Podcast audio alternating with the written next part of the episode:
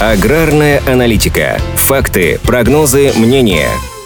К концу июня в России собрали уже 2 миллиона тонн зерна, и такая динамика на первом этапе уборки урожая выбивается из тенденции прошлых лет. В прошлом году на этот период было намолочено чуть более миллиона тонн, хотя общий объем урожая составил 158 миллионов. В этом году Минсельхоз ожидает около 123 миллионов тонн зерна. Пока к уборке приступила только часть регионов. Больше всех на сегодня собрали в Ставропольском крае – 870 тысяч тонн, а в Краснодарском крае успели намолотить только 130 тысяч тонн. Там из-за дождей полевые работы немного сдвинулись по срокам. Уборочная кампания также стартовала в Крыму, Чечне, Кабардино-Балкарии и Дагестане. С полей сейчас убирают пшеницу и ячмень. Погодные условия повлияли не только на график уборочных работ, но и на сам урожай. Так, в Новосибирской области из-за весенней засухи пострадало более 230 тысяч гектаров зерновых культур, из которых удалось пересеять только 11 тысяч гектаров. На Ставрополье и Кубани тоже наблюдаются последствия непогоды, но уже из-за дождей. Специалисты Центра оценки оценки качества зерна сейчас изучают первые пробы урожая с полей Ставропольского края, но урожайность пока не очень высокая. В среднем всего 28 центнеров с гектара. По прогнозу Российского зернового союза и аналитической компании «Прозерно», в Южном федеральном округе в этом году должны быть чуть ли не рекордные объемы урожая. А вот в Центральной России, Поволжье и на Урале показатели ожидаются меньше прошлогодних. Тем не менее, если не будет погодных катаклизмов, у экспертов виды на урожай этого года весьма оптимистичные. Специалисты также прогнозируют, что экспорт Экспорт зерна в текущем сезоне ожидается рекордным. Аналитики Института конъюнктуры аграрного рынка ожидают рост общего объема поставок до 60 миллионов тонн, в том числе 47,7 миллиона тонн пшеницы. При этом минимальная планка, которую называют аналитические компании в сфере АПК, составляет 55 миллионов тонн. Это в любом случае рекордные цифры в истории российского экспорта зерна.